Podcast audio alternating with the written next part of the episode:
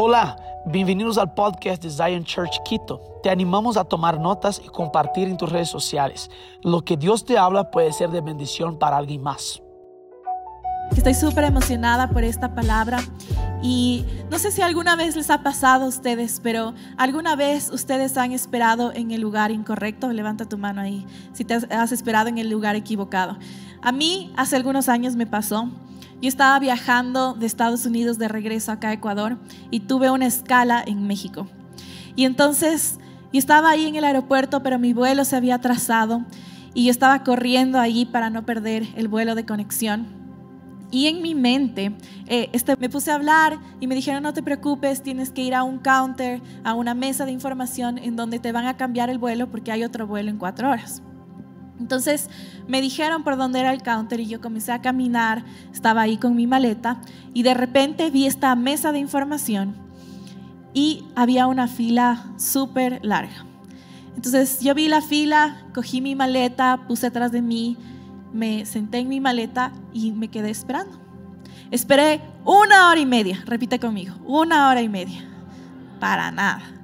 Cuando llegué ahí a la mesa de información, me dijeron que ese no era el lugar para cambiar mi vuelo. Sabes, muchas veces estamos esperando en el lugar equivocado. Y cuando esperamos en el lugar equivocado, nunca llegamos a nuestro destino. Y no importa cuánto tiempo esperes, si esperas en el lugar equivocado, no llegas a tu destino. Ese día yo entendí y aprendí la importancia de esperar en el lugar correcto. Por eso hoy yo les quiero hablar y el título de mi mensaje es Esperando en el lugar correcto. Muchas veces como cristianos nosotros hacemos esto. Estamos esperando por ver un milagro, esperando por ver una sanidad o esperando ver un romper en nuestras vidas, pero estamos esperando en el lugar equivocado. Abre tu Biblia ahí conmigo en Isaías 40, 28. Isaías 40, 28.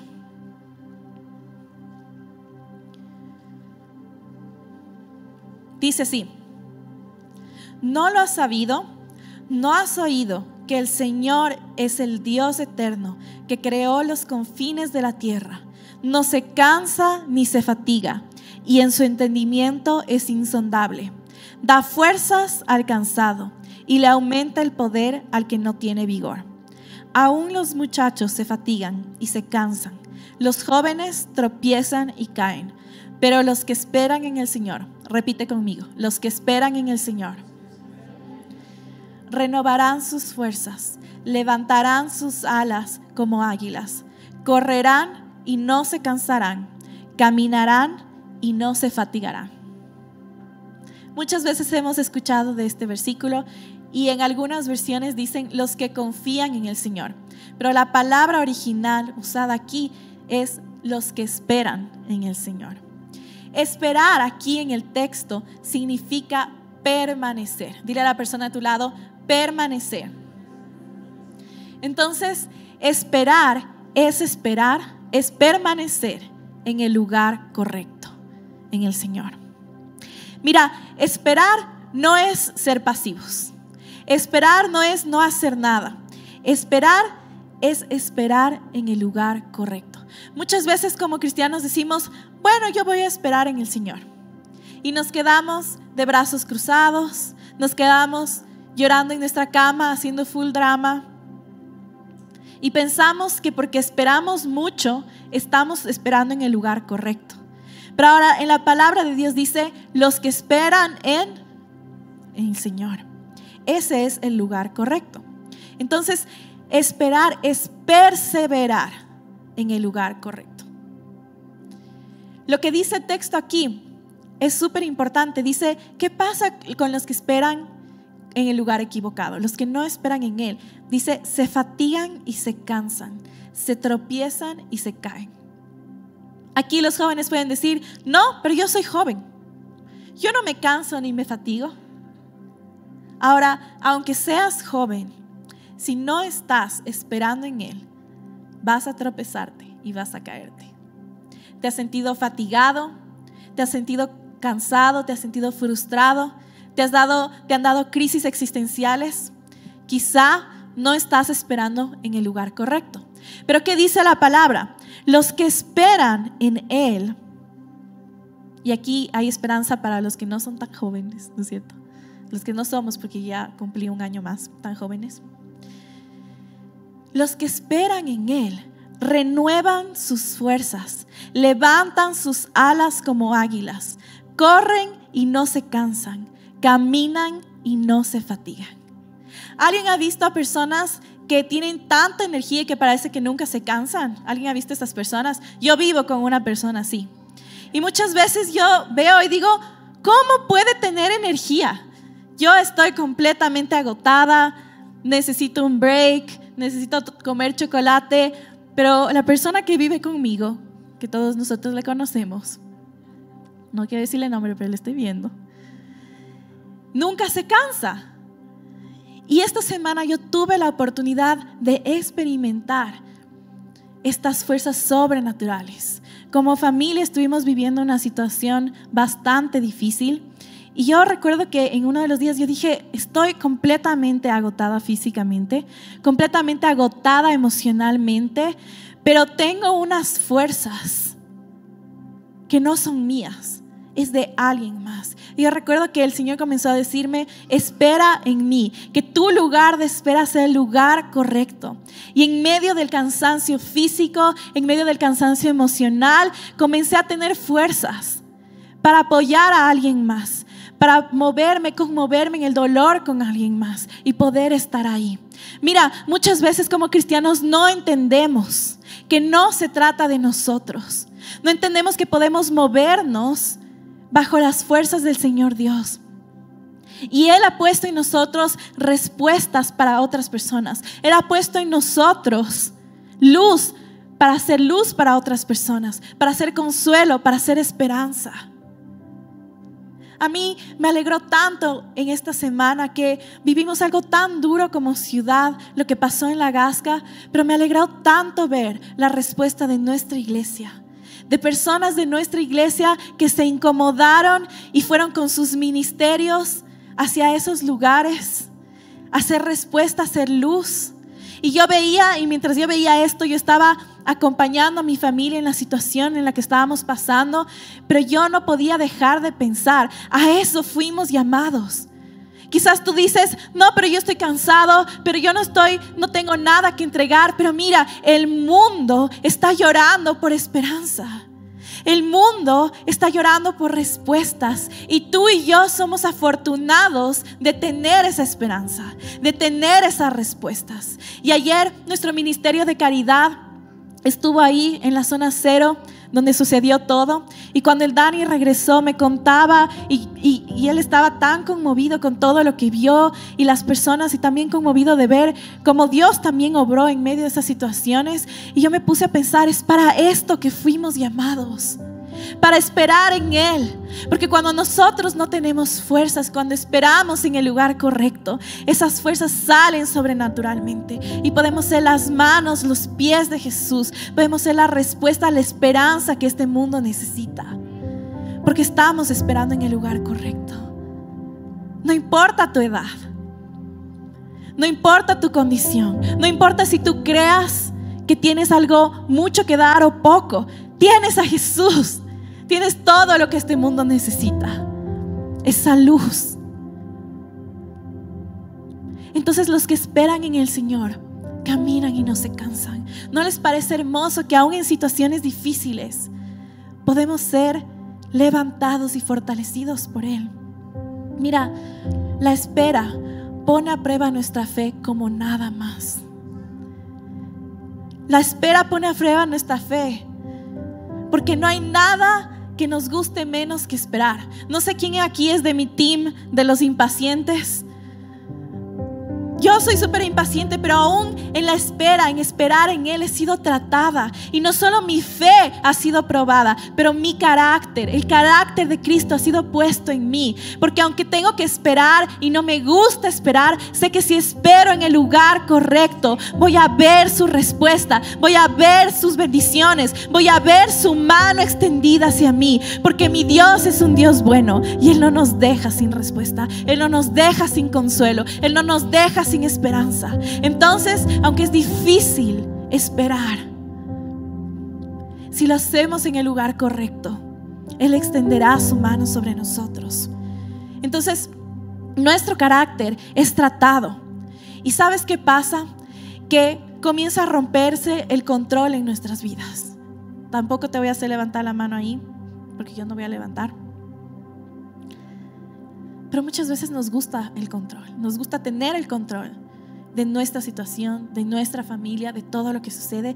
Y Dios me ha estado enseñando, y no digo que ya soy eh, completamente victoriosa en esa área, pero poco a poco Dios me ha enseñado cómo soltar el control, cómo no tener que tener el control de las cosas. Porque si yo tengo el control, no estoy esperando en el lugar correcto. Entonces, esperar es renunciar al control, es aceptar que somos frágiles, que no tenemos las respuestas de todo y que absolutamente, completamente dependemos de Él. Dile a la persona de tu lado, tú y yo dependemos de Dios. Y cuando esperamos en Él, entendemos que dependemos de Él. Porque no es nuestras respuestas, no es nuestro método, no es lo que nosotros queremos, pero es en Él es en Él. Ahora, tú me puedes decir, Pastora Mari, ¿cómo yo sé que estoy esperando en el lugar equivocado? Te quiero dar algunos puntos para que tú detectes si estás esperando en el lugar equivocado, ¿ok? Es como una prueba rápida. Tú puedes anotar y poner al lado sí, no, sí, no y vemos si te reprobamos. Ah, ok, ¿cómo sé si estoy esperando en el lugar equivocado? Punto número uno cuando estamos ansiosos. Estamos ansiosos para ver a Dios obrar de nuestra manera, nuevamente el control. O estamos ansiosos de ver las respuestas, de ver suceder cosas en nuestra vida, de ver nuestros sueños hechos realidad. Punto número dos, cuando estamos frustrados. Estamos frustrados de nuestra situación, enojados con Dios porque Dios no hace las cosas a nuestra manera. Ahí no estamos esperando en el lugar correcto. Punto número tres, cuando nuestra esperanza está en las personas y no en Dios. Hemos puesto nuestra esperanza en una persona, entonces cuando yo me case, ahí voy a estar feliz. No, cuando Dios me dé hijos, entonces ahí voy a ser feliz.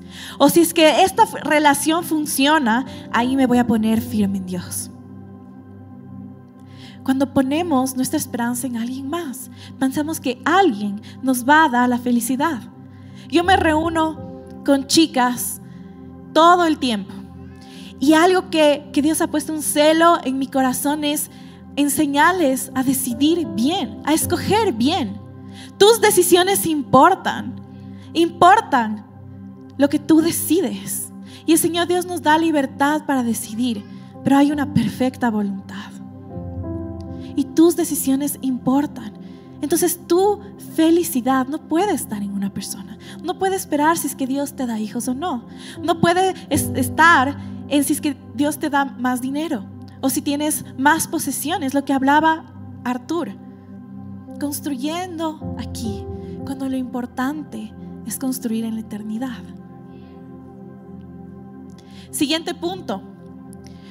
Cuando nuestra seguridad es el dinero o una posición, nos sentimos seguros porque tenemos un trabajo estable, porque tenemos nuestro sueldo cada mes, o nos sentimos seguros, seguros porque tenemos una posición y entramos en un lugar y decimos, aquí mando yo. Voy a hacerlo aquí para que me vean mejor. Aquí mando yo.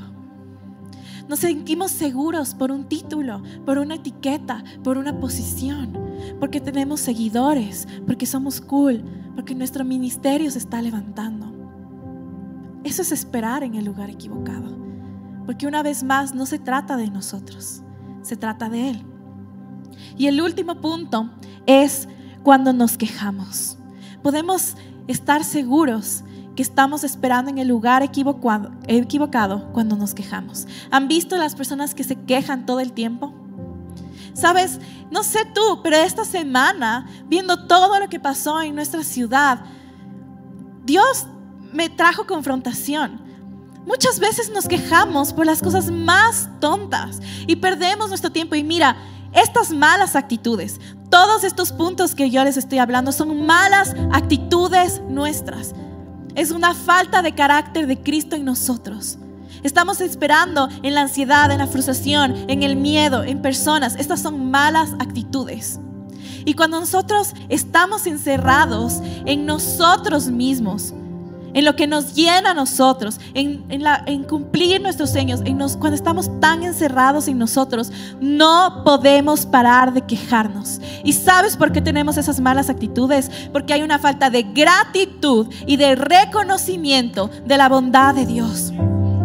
Si tú y yo entendemos la bondad de Dios en nuestras vidas, que somos afortunados de reunirnos juntos, que somos afortunados de adorarle con libertad, de leer la palabra con libertad.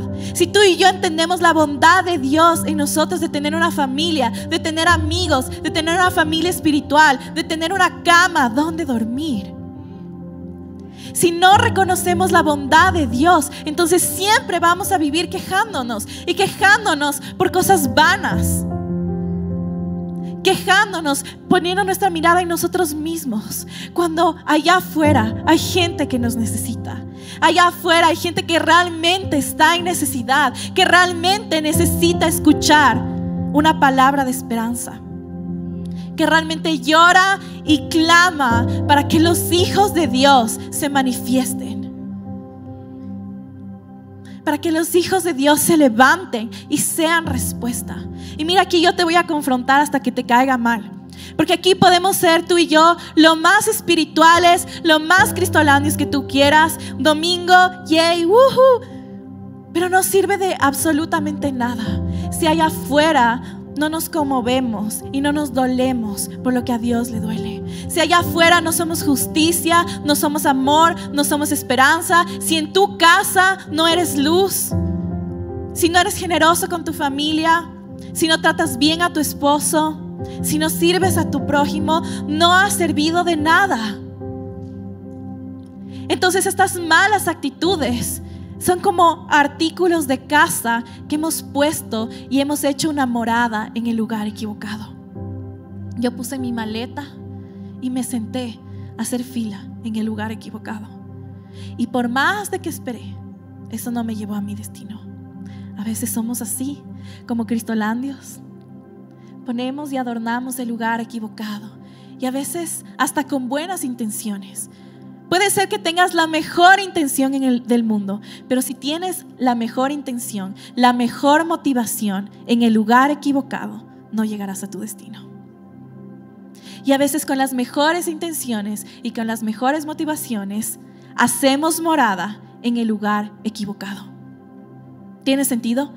Entonces, hacemos casa en el lugar equivocado. ¿Cómo hacemos casa, María Ángel? Quejándonos, frustrándonos, poniendo nuestra esperanza en personas,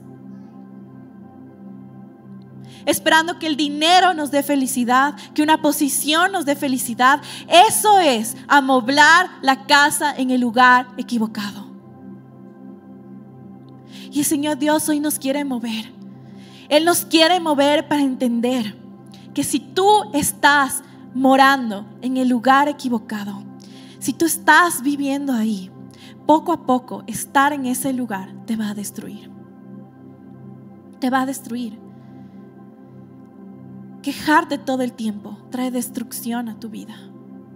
Te quita la perspectiva celestial. No puedes ver más la bondad del Señor Dios en tu vida.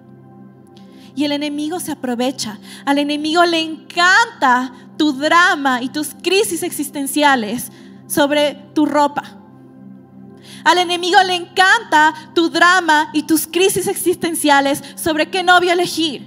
Al enemigo le encanta tu drama y tus crisis existenciales por cosas vanas. ¿Sabes por qué? Porque mientras tú estés mirando ahí, nunca vas a ver lo que el Señor está haciendo acá afuera.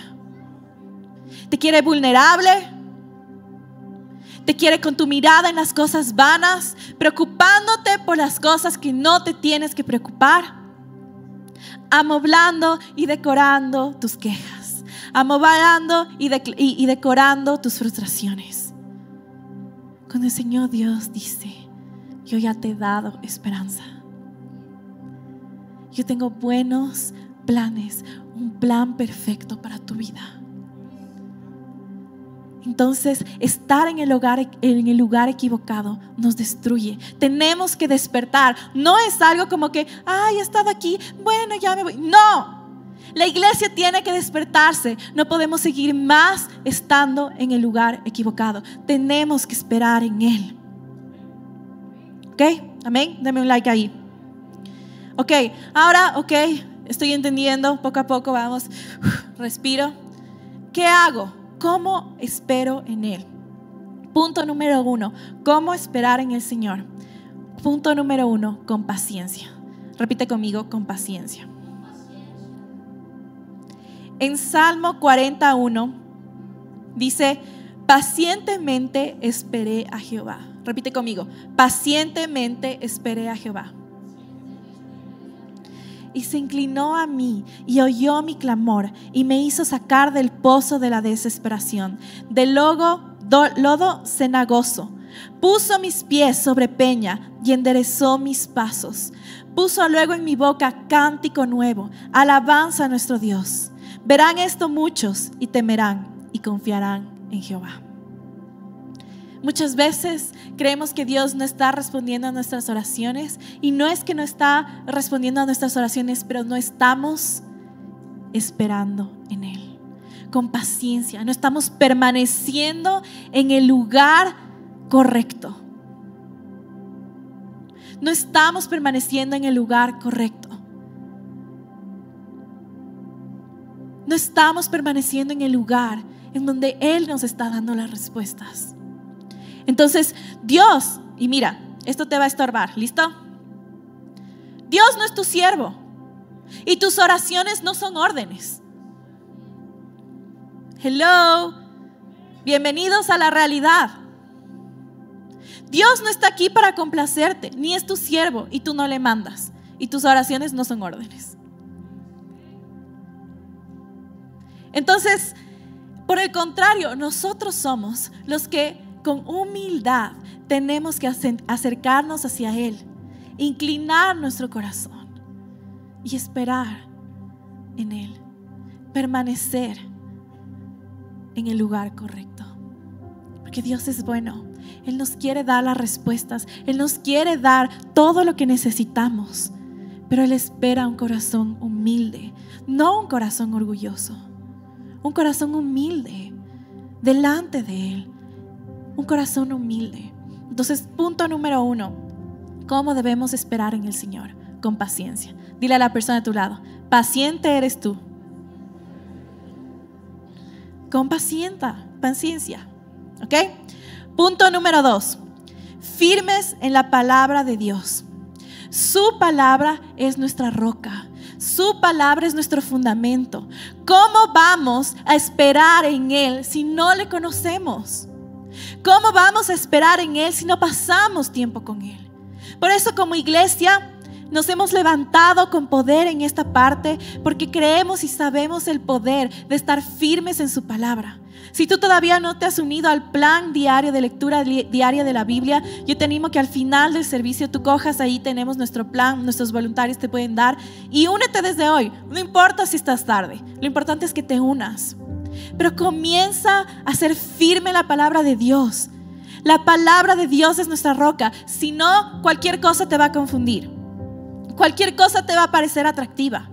Pero su palabra nos mantiene firme, su palabra es nuestra roca. Mira lo que dice en Salmo 134. Dice, esperé yo a Jehová, esperó mi alma. En su palabra he esperado. En su palabra he esperado. La Biblia es el cimiento en donde nos paramos a observar a Dios obrar de acuerdo con su palabra. Señor Dios, esta semana yo vi tristeza en mi familia. Esta semana yo veo desesperanza en mi ciudad. Señor Dios, pero ¿qué dice tu palabra? Tu palabra dice que tú eres mi buen pastor. Tu palabra dice que tú das consuelo. Tu palabra dice que tú eres esperanza. Tu palabra dice que no me dejarás solo. Mira, en esos momentos donde es difícil y donde queremos renunciar a esperar en Él, donde queremos dejar todo botado y saliendo corriendo, esos son los momentos en que su palabra debe actuar en nosotros como palabra viva. Señor Dios, no importa cómo se vean mis circunstancias, no importa cómo se vea a mi alrededor, qué dice tu palabra. Yo quiero ver tu palabra, quiero entender tu palabra y quiero ser tu palabra. Porque sabes qué? No es solo para ti. Cuando tú entiendes su palabra en momentos de oscuridad y de dolor, tú te conviertes en luz para los demás. Tú te conviertes en la esperanza para tu, familia. Tú te conviertes en la paz para tus amigos. Tú te conviertes en la respuesta para nuestra ciudad. Entonces tenemos que estar firmes en su palabra para que cuando el mundo esté abatido y las cosas estén derrumbando, tú puedas pararte firme y decir, ok, esto está sucediendo, pero en su palabra dice que hay esperanza. En su palabra dice que Él es mi provisión, que Él es consuelo. Amén. En Salmo 25.3 dice, ciertamente ninguno de cuantos esperan en ti serán confundidos. Mira, si nosotros esperamos en Él y estamos firmes en su palabra, no seremos confundidos por el mundo. En un mundo que nos habla tantas cosas, no serás confundido. No serás confundido. Lee la palabra de Dios. Tus decisiones no pueden estar basadas en tus sentimientos. Tus decisiones deben estar bíblicamente basadas. Tus acciones en esta tierra, en tu familia, en esta ciudad, en nuestra iglesia, deben ser basadas en la palabra de Dios, no en lo que dicen las noticias. No en lo que dice la gente. Porque para la gente pueden ver y decir, ay, pobre Quito, no hay esperanza, todo lo que ha pasado y ahora esto, chuta, estamos fregados. Hey, yo no acepto eso sobre mi ciudad. Nosotros no estamos fregados porque yo estoy aquí, porque tú estás aquí, porque el Señor Dios está en este lugar y tú y yo somos la respuesta que este mundo necesita. En su palabra dice, y yo me aferro a lo que en su palabra dice. Entonces, ¿cómo esperar en Él? Uno, con paciencia. Dos, estando firmes en la palabra de Dios. Y tres, escogiendo valentía. ¿Sabes? Cuando David fue ungido para ser rey, pasaron 14 años. 14 años hasta que él llegó al lugar de influencia en donde iba a tomar esa posición de rey. Pero en esos 14 años, David no esperó sentado diciendo, ah, ya tengo una promesa, esperaré aquí. No. David entendió que tenía que esperar con valentía. En esos 14 años, él mató a leones, él mató a un gigante, él liberó a un pueblo, él sanó a través de su adoración. Esos 14 años de espera, él estuvo activo. Él estuvo ya viviendo ese llamado aunque no tenía la posición. Él estaba esperando en el lugar correcto, viviendo la voluntad de Dios. ¿Sabes? Nos falta valentía como cristianos. Nos falta valentía como cristianos y te voy a incomodar hoy.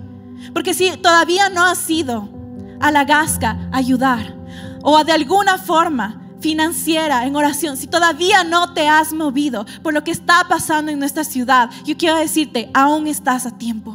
Aún estás a tiempo. Nosotros no podemos ser fríos e indiferentes con lo que pasa en nuestra ciudad. No podemos ser fríos e indiferentes con lo que pasa en nuestra familia. No podemos ser indiferentes. No podemos ser una iglesia más indiferente a lo que el Señor Dios está haciendo. Nuestro destino no es esta tierra. Por eso cuando nos vamos de esta tierra es muy triste y doloroso, sí. Pero a la vez es llena de gozo, porque habremos llegado a nuestro destino. Habremos llegado a ese lugar de donde vinimos. Amén. Entonces hoy yo quiero mucho aquí. Tal vez lo que vas a tener que romper y patear, aún en lo natural, es las cosas con las que amoblaste tu lugar equivocado. Y hay que hacerlo con valentía, sin mirar atrás. Esperamos que este mensaje haya impactado tu vida. Suscríbete porque subimos nuevas prédicas todas las semanas.